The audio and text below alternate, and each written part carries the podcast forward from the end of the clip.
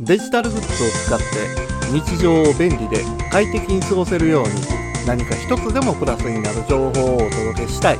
そんな思いでシステムエンジニアが IT 講師として日本全国を駆け巡っているデジタル教室です。収入が減少している中で食品や生活用品などが値上げされて多くの人が生活に不安を抱えるようになってしまいました。そこで少しでも収入を増やすために副業を始める人が一気に増えましたよね。昔ながらの代筆とかシール貼りといった内職から株式や不動産といった投資などの資産運用と副業と一言で言ってもその内容は様々です。そんな種類の多い副業の中でも、デジタル関係の副業で注目されているのが、プログラミングです。しかし、プログラミングと聞くと、難しく感じてしまって、理系の人だけが得意やと思われてしまいます。ですが、プログラミングは、実は誰でもできる簡単なことなんです。そこで今回は、プログラミングについてお話ししましょう。プログラミングって数学が得意な人やないとでけへんのでしょ？プログラマーは頭のいい人しかでけへんのですよね。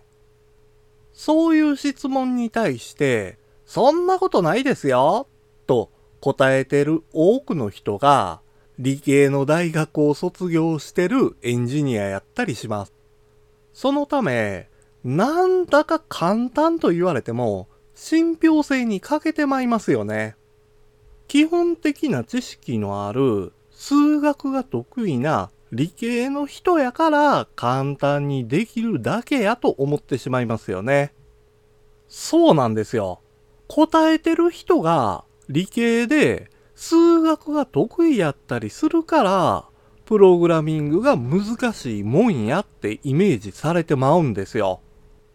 いやいやいやいやいや、備え言うてもあんたもシステムエンジニアやから理系なんやろ？数学めっちゃ得意なんじゃん。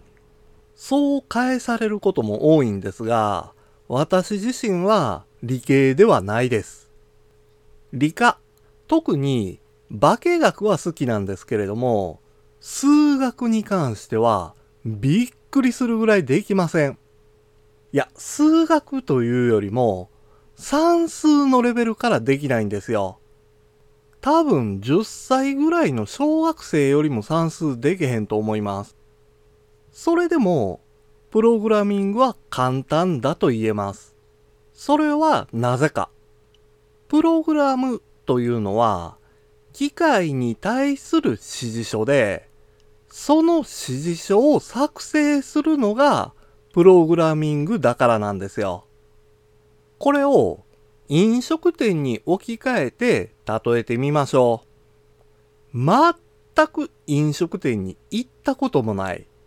働いたこともない。見たこともないという人がアルバイトとして働くことになったとすると、仕事を教える際には次のような流れになると思います。お客様が来店した際には元気よくいらっしゃいませと挨拶をします。そして人数を確認して空いてる席へ案内した後、おしぼりと水を出します。お客様から注文を聞いて、厨房へ注文内容を伝えます。料理が出来上がったら、注文主のお客様へ料理を運びます。食事を終えたお客様が退店する際に会計を行って、ありがとうございましたと挨拶をして、次のお客様を迎えられるように客席を整理整頓します。ざっくりとしてますけれども、この流れを教えることになると思うんですね。この手順をパソコンなどの機械が理解できる文書として作成することがプログラミングなんです。ほら、数学的なことなんて一切出てきませんよね。指示書を正しく作成するということであれば、個人的にプログラミングは文系だと思ってます。正しい文法で指示書を作成しないと、正しい結果を出すことができません。プログラミングは、機械と人間とのコミュニケーションなんです。人間同士のコミュニケーションとは違って、細かい指示書を作成しなければならなかったり、少しでも間違ってしまえば、途中でエラーになって止まってしまうことがあります。